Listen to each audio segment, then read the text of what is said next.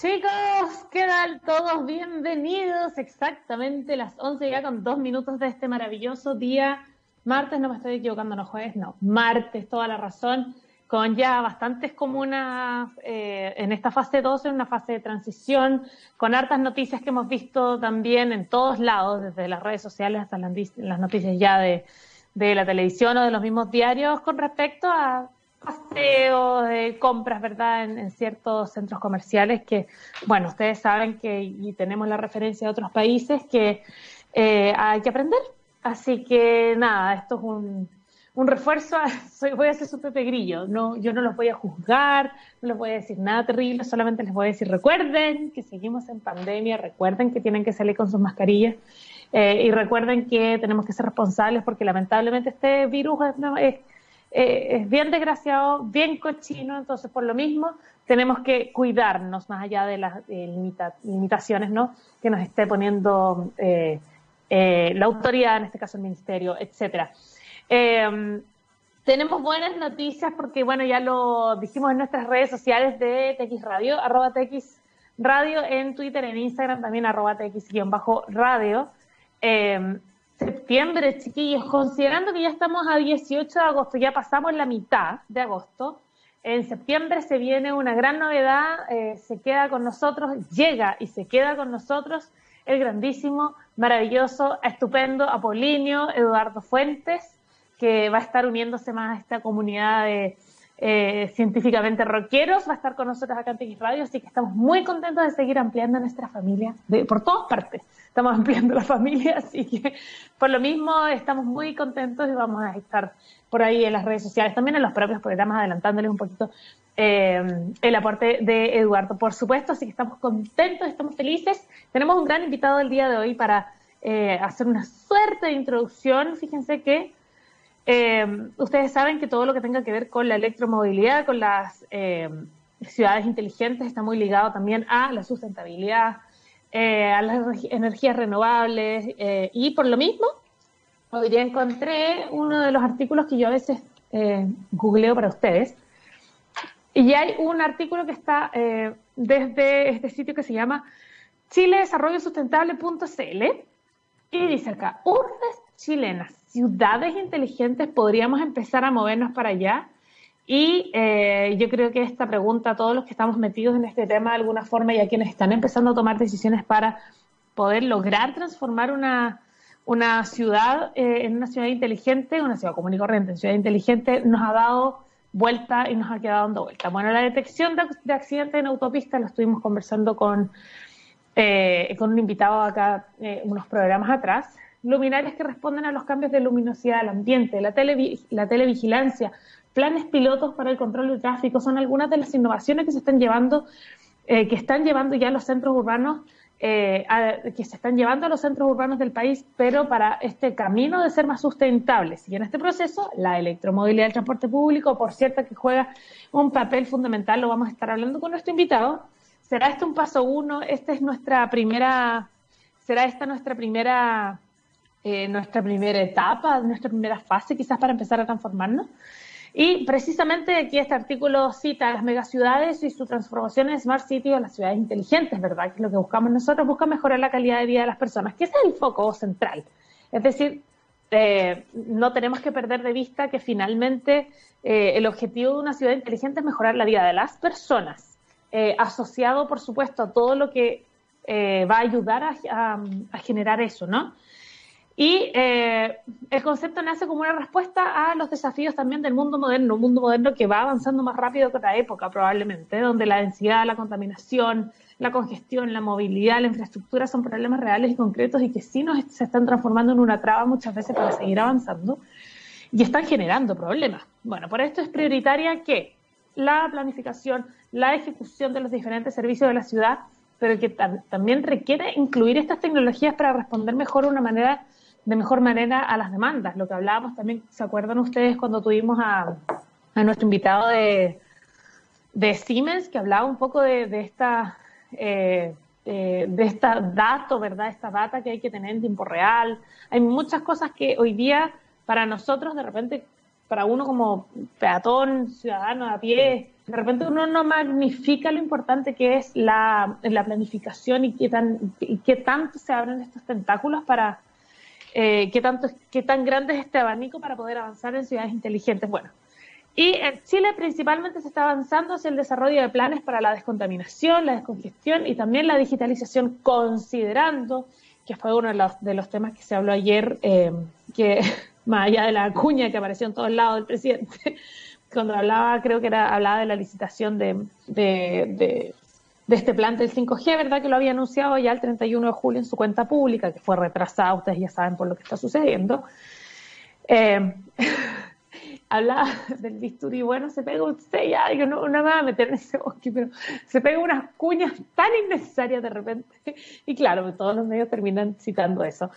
Eh, pero precisamente se habla mucho de eh, cómo va a ayudar también el 5G a generar esta ciudad inteligente. Y una de las críticas que vi, al menos en redes sociales, que no necesariamente es una muestra real de, de, de, una crítica real, las redes sociales ustedes saben que hay mucho anonimato, hay mucho bot, muchos se compran. Entonces, realmente no es una muestra eh, genuina, eh, pero sí una de las cosas de, que, yo, que, yo, leí que sé que son personas humanas, que no son bots que están opinando y precisamente se hablaba, claro, es decir, pensar en 5G es maravilloso y pensar todos los beneficios que va a traer, pero tenemos que eh, pensar también en cómo eh, estrechar un poco esta brecha digital que tenemos en nuestro país, sí o sí, siendo un país y una ciudad, por cierto, está eh, bastante desigual. Y ese es uno de los desafíos, por cierto. Em, bueno, precisamente eh, estábamos hablando de qué es lo que sucede con la incorporación de la electromovilidad, tanto niveles de buses, transporte público, eh, vehículos livianos, y precisamente la directora Lorena Santana en este artículo de Do Smart City, que se acuerdan que estuvimos entrevistando también, que los tuvimos de invitados, bueno, precisamente ella habla que los ministerios de transporte, energía y vivienda ya han incorporado los equipos de trabajo, que son unidades especiales que están encargadas solo para velar por una dirección inteligente de la ciudad, es decir, este equipo se encarga solo de eso. Existen municipios también que han contratado profesionales especialmente dedicados a este tipo de proyectos. Eh, Santiago lo tiene, Rancagua lo tiene, Lobarnechea lo tiene, Temuco, Coquimbo, por nombrar algunos, y hay varios más, de hecho. Y también agregan que en el mundo privado también han surgido distintas iniciativas en torno a la oferta de los productos y a los servicios que están orientados a entregar información estratégica para, por ejemplo, la toma de decisiones, para implementar tecnologías nuevas para resolver eh, digitalmente trámites que tradicionalmente se habían realizado con documentos, punto uno, documentos impresos y punto dos, también presenciales, que ha sido uno de los grandes desafíos que nos hemos enfrentado el día de hoy, eh, incluso en tiempos de pandemia, ¿no? Bueno, eh, en diversas ciudades se pueden encontrar ejemplos bastante concretos, uno de ellos el sistema de detección de accidentes de las autopistas que informan eh, que eh, eh, están dando datos a los conductores, por ejemplo, una existencia, un siniestro o un accidente. y de esta forma el sistema colabora también con la seguridad de esto, lo hace más efectivo, no te pegas esos tacos, esos plantones. Es decir, todo esto es como, yo me imagino de repente lo que pasa con las, las ciudades inteligentes, y es como que tú entraras a una pieza y encuentras como una, una pieza vacía llena de lana desordenada, lana, lana, mucha lana que finalmente lo que, lo que tienen que hacer, obviamente, las autoridades y eh, el desarrollo tecnológico es como sentarse a tomar un hilito de esta lana y empezar a solucionarlo de alguna manera y empezar a ordenarlo y para que todos puedan remar hacia el mismo, hacia el mismo punto. Bueno, dicho esto, eh, vamos a estar hablando de esto. Vamos a hablar también eh, de cómo se parte, cómo, cómo, cuál es la técnica y, cómo se avanza en esa, en esa dirección, considerando que la planificación, como bien decían acá, no es algo sencillo. Eh, nos, estamos enfrentando a un, mini proyecto que va a tener una larga data y ya. Estos son, eh, son, son proyectos a muy largo plazo en el cual las infraestructuras de país, probablemente en el, punto, desde el punto de vista eléctrico, y cuanto más, considerando que hay mucha más demanda, por ejemplo, eh, va a ser mucho más grande. Entonces, eh, esto no es algo tan simple, no es algo tan sencillo, vamos a estar hablando de eso. El día de hoy tenemos, eh, por supuesto, a nuestro gran invitado para que para que lo esperen, pero antes vamos a ir primero, obviamente, a saludar a nuestros, a nuestros favoritos que están siempre con nosotros, porque cuando miramos al futuro vemos a una compañía con un propósito claro. En Anglo American se han propuesto reimaginar la minería para mejorar la vida de las personas, pero ¿cómo lo están haciendo? Poniendo la innovación en el centro de todo. Y de esta forma seguirán impulsando y estando a la vanguardia de la industria minera, adaptándose, buscando mejores formas de extraer y procesar minerales, usando menos agua y menos energía. El futuro está cada vez más cerca. Anglo American, personas que marcan la diferencia en minería. Dicho esto, nos vamos a ir a la música, comenzamos con esta energía ya de Move acá en Radio. Esperamos ya, les recuerdo para quienes se suman recién a la sintonía, que en septiembre se nos suma también a la radio eh, Don exclusivamente. Eduardo Fuentes estará con nosotros, así que estamos muy, muy contentos. Y vamos a ir con música, vamos a ir con energía de, energía de música. Y ojo que nuestro invitado también es melómano. Eso nomás les digo. Esto es Young the Giant Cough Syrup. Y así comenzamos Move.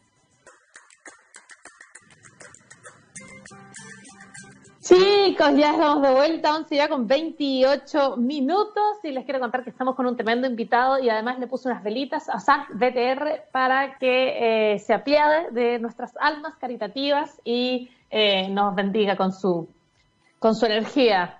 No sé ya qué más inventar. San BTR, gobiernate por favor ya es que mi internet funcione. Bueno, eh, nuestro, nuestro invitado del día de hoy, él es director ejecutivo del Gremio de Pequeñas y Medianas Empresas Generadoras, GPM AG, y también es guitarrista, melómano, colocolino de corazón. Está con nosotros Danilo Zurita. ¿Cómo estás, Danilo? Hola. ¿Cómo estás? Bien, gracias. Te, te, escucho. Aquí está ahí recién te veo, porque me, costaba verte a ratos. ¿Cómo estás? ¿Todo bien? Sí, todo muy bien. Acá eh, encerrado todavía, eh, pese a que estoy en, en, una comuna en etapa de transición, pero prefiero guardarme un poco. Sí. esos cinco somos del mismo equipo en este caso porque, porque no, a mí me da sustito salir también. Y hoy día vamos a estar hablando de ciudades inteligentes que probablemente, bueno, tú nos puedes adelantar, por cierto, que este tipo de emergencias sanitarias, porque no podemos salir de este contexto, eh, por cierto que en una ciudad inteligente probablemente eh, se tomaría mejores decisiones, ¿o no? Habría... Eh, sería, incluso en el área de la medicina, sería un poco diferente, ¿no? ¿Cómo, si pudiéramos proyectarlo, una ciudad inteligente, ¿cómo reaccionaría en una pandemia como una emergencia sanitaria como esta? A ver, algo que, yo escuché, bueno, más que escuchar, leí bastante en, redes sociales y, que está dentro al menos de, mi rubro, era que eh, mucha gente, por ejemplo, pese a, la polémica que hubo el año pasado, se podría decir con medidores inteligentes eh, o sistemas de medición inteligentes, eh, hoy día se echaron de menos, porque eh, permitía eh, primero a la empresa distribuidora a no exponer a su gente, eh, a sacarlo a la calle, a medir, y por otro, no sé, también hubo una serie de, no voy a decir cobros inadecuados, porque inadecuados no eran, pero pero sí nuestra fórmula o nuestros algunos procesos tarifarios establecidos en reglamento, en, en, ley, etcétera, etcétera, permitían ciertas simplificaciones que que en condiciones como esta no eran tan simples. Entonces, alguna gente le subió la tarifa, etcétera. Eh, y, si hubiésemos tenido eh, medición inteligente, lo hubiésemos pedido medir eh, inmediatamente y recordando dos cosas, o sea, un, buen cálculo de consumo y de tarificación de ese consumo, o sea, cuánto va a pagar si es que efectivamente está consumiendo eso, y, también un punto de, de salud pública, porque tiene que salir un montón de gente a medir no solamente electricidad, sino agua, gas, eh, etcétera, etcétera. O sea, es todo un cambio y eso me lleva, por cierto, a nuestra primera, primera, segunda pregunta que tiene que ver un poco con respecto a los desafíos de una ciudad inteligente. ¿A qué nos enfrentamos hoy día como santiaguinos o como penquistas o como porteños o como de cualquier ciudad que evidentemente tiene distintos desafíos, pero sí tenemos comunes denominadores? Eh, y es que todavía ninguna es una ciudad completamente inteligente. Entonces, ¿cuáles son los desafíos eh, para el país para transformar alguna de nuestras ciudades en una ciudad inteligente. Eh, me gustó mucho el, ejemplo que diste de las lanas. Eh, eh, y es básicamente eso lo que, lo, que tiene que pasar. porque aquí tiene un problema de, política pública, pero a, macro escala. O sea, primero tiene que ver un diseño, por ejemplo, de obras públicas, porque ahí es importante una infraestructura primero, también de, de manera vial, un esfuerzo en vivienda por un diseño tanto eh, térmico o, ¿cómo se llama?, de, eficiencia energética en, el sentido de calefacción, etcétera, etcétera. Que los, planos, que los plan reguladores lo obliguen, es decir, es súper macro esto, sí, nos estamos yendo como al, hueso acá. Exacto. Y, por otro lado, energía, o sea, cuando las ciudades se vuelven inteligentes, primero para ser inteligentes tenemos que tener un sistema de comunicaciones eh, increíble. Ahí entra tanto telecomunicaciones como energía. Y, pero no comunicación en el sentido de voz o, de video como lo estamos viendo ahora, sino como de, comunicaciones eh, en, la provisión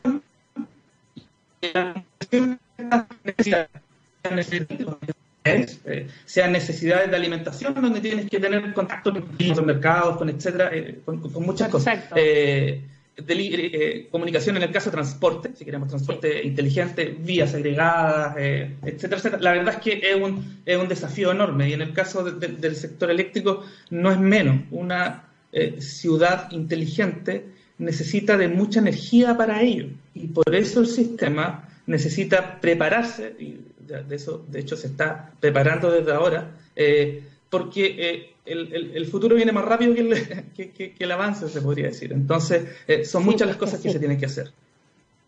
Es que eso te iba a preguntar, porque finalmente, eh, a diferencia de otras eras, de otras épocas, de otras décadas quizás, todo iba avanzando un poco al mismo tiempo y de repente nos pilló como que llega la tecnología antes que, la preparación, incluso la misma cultura de la gente, de repente se ve eh, como que chocó con este muro que es la tecnología y el futuro de alguna manera. Entonces, me gustaría saber desde el punto de vista eléctrico, eh, ¿cómo es que se puede avanzar en este aspecto? ¿Cómo se parte? Y acá ya nos vamos a la génesis eh, de las infraestructuras, de porque tú, por cierto que lo decías muy atingentemente, y es que una ciudad inteligente va a requerir muchísima demanda de energía eh, además que idealmente sean energías renovables, porque, porque este ecosistema debe alimentarse como de esa manera, ¿no? Debe ser como un círculo virtuoso. Entonces, eh, va a ser mucho más intenso eh, y va a ser mucho más complejo probablemente que a lo que estamos acostumbrados el día de hoy y nos va a afectar también como, como cliente final, como consumidor final, consumidor de energía y consumidor de,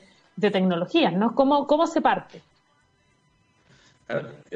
Al menos el sistema eléctrico tiene dos grandes desafíos. Eh, y, la entrega del servicio de electricidad tiene una característica que ningún mercado la tiene, que eh, la oferta y la demanda tienen que estar iguales eh, segundo a segundo. Esto no es como, no, no, es como un restaurante, no es como, no sé, un, supermercado, etcétera.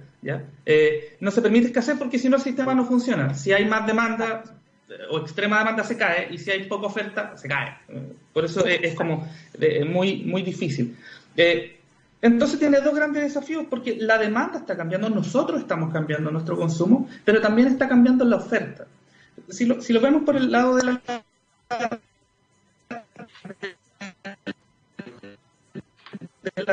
demanda, consumir y, y ser inteligente. Eh, Danilo, perdona que, perdona que te interrumpa. Justo te perdí en el punto de vista, supongo que según lo que pude traducir de que te escuchabas como un robot, desde, si lo vemos desde el punto de vista de la demanda, ¿eso era lo que estabas introduciendo? Ah, ya, perfecto. Sí.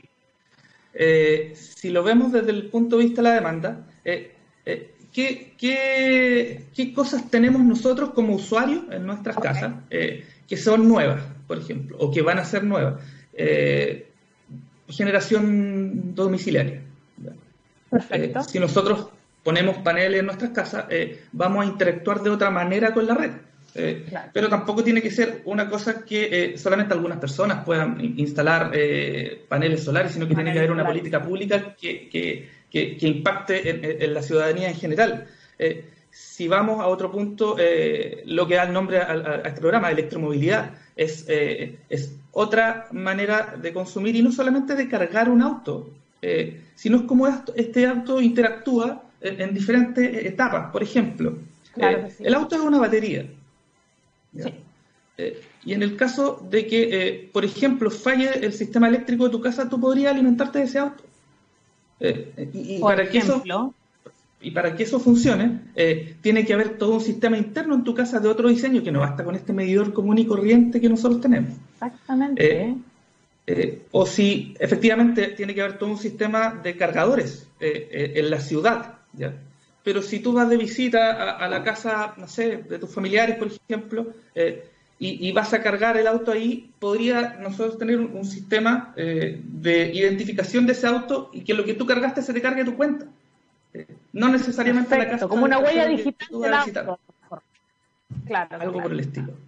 Eh, o, muchas cosas de, por ejemplo, de eficiencia energética, cómo nosotros podemos, es como decirlo, el usuario es cada vez más independiente y es cada vez más activo en la forma de consumir. Entonces, de repente, si imagínate, nosotros tenemos una ciudad con mucho panel solar y de repente pasa una nube.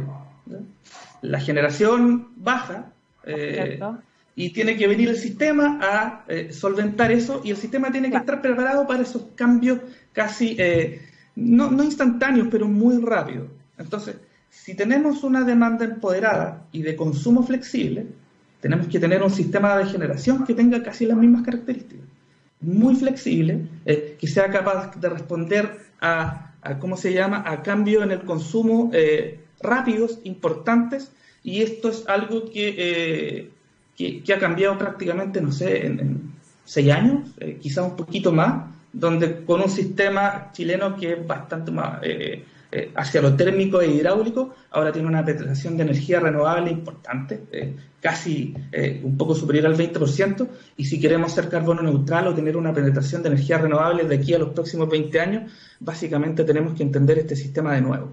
Es un gran desafío. Es que es un gran desafío y sobre todo por, te lo pregunto desde el cliente final en este caso, porque de alguna forma, como bien dices tú, no se puede generar lo que pasa, y nosotros lo hemos hablado con algunos eh, entrevistados acá, sobre todo con el área de la electromovilidad, que muchos dicen, bueno, que es primero el huevo o la gallina? Eh, me compro el auto eléctrico, pero no hay cargadores, como, ¿qué, es, lo, qué es lo primero? Eh, no hay suficiente demanda de autos eléctricos porque son muy caros todavía, entonces yo no voy a hacer, quizás no me conviene como compañía desarrollar, no sé, toda una infraestructura de carga para autos eléctricos, en verdad hay 100 en todo Santiago, entonces no, no tiene sentido. Pero por otro lado también eh, hay que fomentarlo de alguna manera. Entonces, desde el, desde el ciudadano último, el, cliente final, desde las marcas, también desde las compañías que están desarrollando nuevas tecnologías, eh, ¿cómo se avanza para que haya una, no, llegue una primero que la otra y que finalmente esto logre eh, generarse y que se logre generar este círculo virtuoso? Porque, porque de repente, no sé, yo quiero transformar mi departamento en un departamento inteligente ya, pero mi, mi sistema eléctrico es completamente eh, común y normal, eh, a diferencia del, edificio que está al frente, te estoy inventando, que tiene, por normativa, ellos construyeron un edificio con sistema de paneles solares. Entonces, es, eh, esa parte, esa transición me parece muy compleja, desde las compañías que generan las, nuevas tecnologías, pero desde las mismas casas que no están preparadas para recibirlas. ¿Cómo se hace? ¿Cómo, cómo, cómo pasamos esa, esa etapa? Bueno, eso es básicamente políticas públicas. Eh, no hay otra, otra forma de hacerlo. Eh, hay, obviamente, eh, algunas teorías que se llaman, por ejemplo, como que, que, la tecnología es como un virus. En un seminario que existí hace algunos años, mostraban como una foto, no satelital, así como tomada desde un dron, de una casa que había puesto un panel solar. A los meses ya las de al lado habían, se estaban como contagiando y al final un par de, de cuadras a la redonda de eso ya eh, tenían. Eh, hizo que, que, que, instalar, o sea, el boca en boca funciona mucho. Pero hoy día poner un panel solar es caro, no es una, no es una inversión barata. Eh, por lo menos, no sé, no, no, no, no, no voy a hablar de precios, pero no es, no es para el acceso de, gente común y corriente. Entonces, tiene que ir, por ejemplo, algo que tenga que ver con el Ministerio de Vivienda, que, que paneles solares y eso vaya en, eh, ¿cómo se llama?, para el provisionamiento, por ejemplo, en, edificios eh, eh, de viviendas sociales, para gastos comunes, para iluminación dentro de esta vivienda, etcétera. Entonces ahí, política pública, vivienda, tiene que dar el primer paso. Y los beneficios se van transmitiendo boca en boca, como dije. Energía lo mismo, tiene que, tener incentivos para que la gente vaya y, ¿cómo se llama? Y vea los beneficios de esta instalación, un poco de ser independiente de, tanto no solamente tener paneles, sino que puede ser almacenamiento propio, batería, etcétera. En el caso Yo creo que básicamente eso. Eh, eh, es importante eh, que el Estado se meta dentro de esto. Se está metiendo, eso es cierto.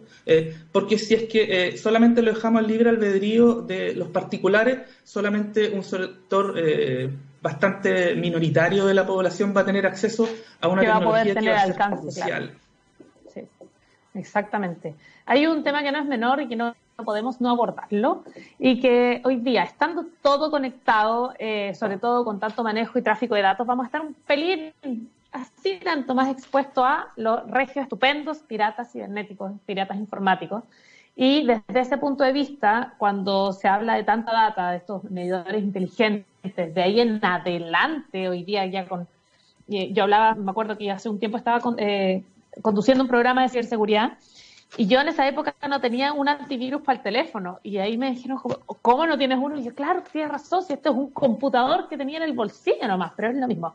Y hoy día tengo unos amigos, por ejemplo, que no están en su departamento, están de viaje porque ellos son de otro país, pero él a través de su teléfono, porque tiene toda su casa conectada a Wi-Fi, enciende y apaga las luces, tiene esta, estas ampolletas inteligentes. Entonces, eh, hoy día el tráfico de datos es básico y por cierto que van a ser, va a haber y va a existir, porque más encima los piratas cibernéticos y los piratas informáticos van mucho más adelante buscando oportunidades de trabajo. Y eh, esto se va a transformar. No queremos que en el día de mañana se transforme en un problema más allá, más encima cuando esté llegada el 5G y tantos otros factores que, importan. Eh, ¿Cómo se ve ese punto? ¿Cómo se ve ese, ese, esa, esa ese aspecto de este súper abanico, ¿verdad?, transformado en una ciudad inteligente donde va a haber tanto tráfico de datos, datos delicados, si lo pasamos, por ejemplo, al área de la medicina y la telemedicina, eh, ¿cómo, ¿cómo se maneja eso? ¿Está considerado porque, porque va, puede transformarse en un problema si no, si no va avanzando al mismo tiempo también que las mismas tecnologías? Sí, es súper importante ese punto. En, el caso, por ejemplo, de la medición del sistema eléctrico domiciliario, eh, la verdad es que el, dato o cómo viaja el dato hoy día es una persona que va a tu casa, toma una medida y después se devuelve. esa, es nuestra, tecnología. Entonces habría que interceptar ese tipo para sacar algún, algún dato eh, importante. Eh, pero cuando tengamos medición inteligente, sí, va a haber mucho más datos. Absolutamente. Primero, eh, sí, sí, eh, eh, tiene la capacidad de medir instantáneo, pero básicamente lo, que le sirve a la compañía y lo que ella necesita son datos un poquito más agregados. son como, bueno, sí, hoy día lo, que funciona típicamente este tipo de medidores, sacan cuatro datos a la hora, cada 15 minutos. Puede ser menos, pero de, de ese orden. entonces, tampoco alguien puede saber eh, si es que tú estás consumiendo, por ejemplo, eh, si prendiste el refrigerador o, si te está secando el pelo o, estás cocinando, etcétera, eh, porque dentro de 15 minutos hay mucho consumo, uno puede prender y apagar diferentes equipos, por lo tanto uno no puede discriminar qué es lo que está pasando ahí. pero si otras cosas, que si tú no estás cuatro horas en la casa y hay un consumo bajo, eso se puede saber. Eh, por lo tanto, eh, los resguardos en ciberseguridad y en almacenamiento de datos que tienen que tomar las empresas eh, son bastante importantes y no menores. eso es crucial. Y, para ello, bueno, hay, hay, harto que está trabajando el, el, Consejo de la Transparencia y la Seguridad de los Datos.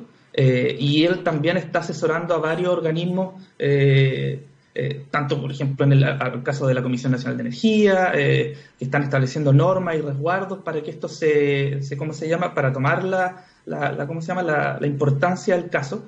Eh, y sí, es efectivo de que estos datos podrían ser utilizados maliciosamente, pero existe por lo menos la voluntad del, del Ejecutivo de tomar el toro por la asta y dedicarse a, a solucionar el tema. Y lo otro es importante eh, es que no solamente la seguridad, sino de quién es la propiedad de los datos.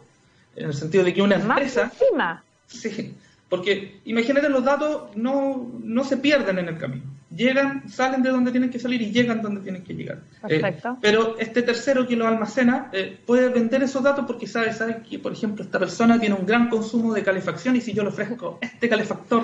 Facebook lo hizo a Cambridge O sea, ya todo puede pasar, ese es mi punto.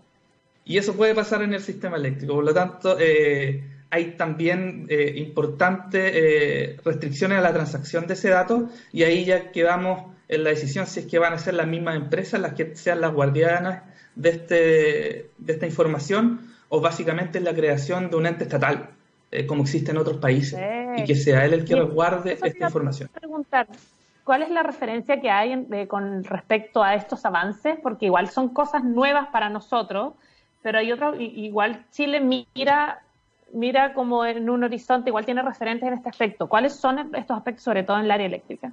¿Cuáles son estos referentes? Al menos en, seguridad, eh, la verdad es que no todo el mundo está tan avanzado como uno cree. Eh, hay países que sí eh, tienen penetración importante de este sistema de medición, pero tanto no son. Por lo tanto, tener como una, una, regulación o, una, o características comparadas hoy día todavía están frescas. pero uno de los que tomó decisiones más avanzadas en ese sentido era Holanda. Holanda sí tenía un, ente centralizado, eh, no me acuerdo si era estatal, pero sí era centralizado. Eh, y, también tiene ciertas eh, opciones que le da al usuario, por ejemplo, yo en particular no quiero que me midan cada 15 minutos, yo quiero que me midan una vez al día porque yo no quiero utilizar las bondades de la, no sé, de la eficiencia energética. Así que, por favor, es como un derecho al olvido, se podría decir, pero con otras características. y ellos sí, en, su momento fueron analizados para, para ver cómo sería nuestro tránsito al momento en que tengamos una penetración importante de esta tecnología en nuestro sistema. Perfecto. Ahora hay algo que no es menor y que tiene que ver un poco con eso y cómo, cómo sería, cómo aterrizaría una ciudad inteligente al comportamiento del usuario. Y eso tiene que ver también en cuanto a la educación. Entonces, ¿cuál es la responsabilidad del usuario eh, que debe tener en torno a una ciudad inteligente, porque hoy día lo, vemos desde la electromovilidad y los buses de red que ya son eléctricos, eh, probablemente después con los medidores inteligentes y así. ¿Cuántas otras cosas y cuántas otras bondades y beneficios que te ofrece una ciudad inteligente en el futuro, por cierto? ¿Cuál es acá la responsabilidad del usuario final, del ciudadano? Eh, aquí yo voy a ser como muy pro usuario, pero la, la, responsabilidad del usuario es, es, disfrutar lo, lo, nuevo que se viene. Eh, Enjoy. Sí, eh, en el sentido no, no, no, de la... o sea, hay cosas que son de, responsabilidad porque eh, va a dar muchas herramientas, no solamente como para el disfrute tecnológico, sino para un, un consumo eficiente, se podría decir. Hay un cliché que me encanta de, los medidores, eh, que es, tú no, puedes mejorar eh, lo que no puedes medir. Entonces, eh, si yo puedo medir algo, por ejemplo, si mi refrigerador es el malo, si, si, si, si, si mi calefactor es el malo, o, todo lo contrario, o sea, no todo lo contrario, pero en otro punto, el, yo conocer mi consumo me va a permitir acceder a diferentes tarifas que tienen que ser preparadas por, el Estado primero. Absolutamente. Eh, si yo no consumo entre las 6 y las 11 de la noche, por decir algo, que el horario además es 3 del sistema, eh, puedo obtener una tarifa rebajada porque yo no estoy haciendo gran uso del sistema. Entonces puedo organizar mi consumo. Lavo en la mañana, eh, plancho muy tarde o, dejo ciertos programas para que eh, ciertos artefactos funcionen en la madrugada y voy a tener un acceso a una tarifa eh, mucho eh, más conveniente de acuerdo a mi perfil de consumo. Y ahí está la, esa sí que es una responsabilidad. tienes que disfrutar esa tecnología, pero tu responsabilidad es darte cuenta de que esa tecnología tiene beneficios que tú tienes que tomar decisiones y tienes que ser responsable en esa decisión. Y de acuerdo a tu estilo de vida también. Exacto. Perfecto. Sí, eso, es un temón que no, no, no, recuerdo haberlo tocado en el programa y claro, finalmente no solamente se trata de disfrutarlo y lo que te ofrecen y eh, se trata también de ver cuándo a ti te conviene y para aprovechar esa eficiencia, ¿no? Hay otro tema que no es menor y que, claro, voy a volver al, al tema coronavirus, que es imposible dejarlo por estas fechas, y que eh, me quiero aprovechar de este contexto, por cierto, que nos rodea, que en algún momento se veía como un futuro cercano. Yo me acuerdo que el año pasado en una entrevista se hablaba de la telemedicina como el futuro y nos llegó un poco de sopetón. Hay muchas cosas que se aceleraron mucho con eh, la pandemia, sobre todo la, digitalización de las cosas. Bueno, la brecha digital quedó en evidencia mucho más que antes. Entonces, eh, muchas cosas hoy día que se veían como el futuro se han convertido en una realidad y las estamos viendo en el día a día. ¿Cuál es eh, el rol y cómo es el desarrollo tecnológico, por ejemplo, en áreas eh, de alto impacto. Ejemplo, te, lo pongo como ejemplo, pero tú puedes dar más, como el área de la salud, por ejemplo, en una ciudad inteligente, cómo se trazan estos caminos y sobre todo cuando ya llegó Don Coronavirus, Don COVID, como empujarnos esos, esos avances. Cómo esta, estas áreas que son más delicadas de repente, eh, cómo se avanzan y cómo se aceleran para llegar a transformarse en un, en un escenario más inteligente? primero le tienes que dar soporte. El, sistema eléctrico es la bandeja acá. Eh, es como, eh, puedes tener, no sé, me imagino un restaurante, puedes tener un, menú muy bueno, eh, pero si no tienes mesa, la verdad es que no hay mucho que hacer. No sé si... si, si, tus manos. No sé si, se acuerdan que de, un, de un video que hubo justamente un corte de energía en que los, ¿cómo se llama? Los médicos terminaron operando con las luces de los celulares. que, que, que, fue acá en Chile, sí. Imagínate, o sea, puede haber telemedicina para lugares eh, eh, remotos, eh, hay, hay, hay, hay, forma o tecnología para hacer incluso ciertas como operativo a, distancia. O nuestra misma realidad propia de, cómo se llama, de que la inserción del teletrabajo, de telecomunicaciones con mayor ancho, de mayor consumo energético, porque pasamos más en la casa, pero si no está la bandeja, no está el sistema, eh, con, con, con, con, ¿cómo se llama? Con un, sistema resiliente, fuerte, con seguridad y calidad de servicio, eh, que no se te caiga un árbol encima de una red, eh, o que una lluvia en el sur, no, que el sur llueve todo el año, entonces una lluvia no te puede botar. claro, entonces aquí la bandeja y la responsabilidad del sistema eléctrico, tanto a nivel de privados como de, del Estado, tiene que ponerse en sintonía para dar ese servicio al, sistema. Donde tenemos este usuario que está empoderado y que cada día necesita y va a ser más intensivo en el uso no solamente de energía eléctrica, de comunicaciones, eh, por lo tanto tenemos que tener 5G. A todo esto, el, 5G eh, son pequeñas antenitas muy numerosas que van a estar en las ciudades y esas antenitas consumen electricidad. Entonces, ¿qué ese es el punto? sí. Entonces, la eh, electricidad hoy día es como la base de todo.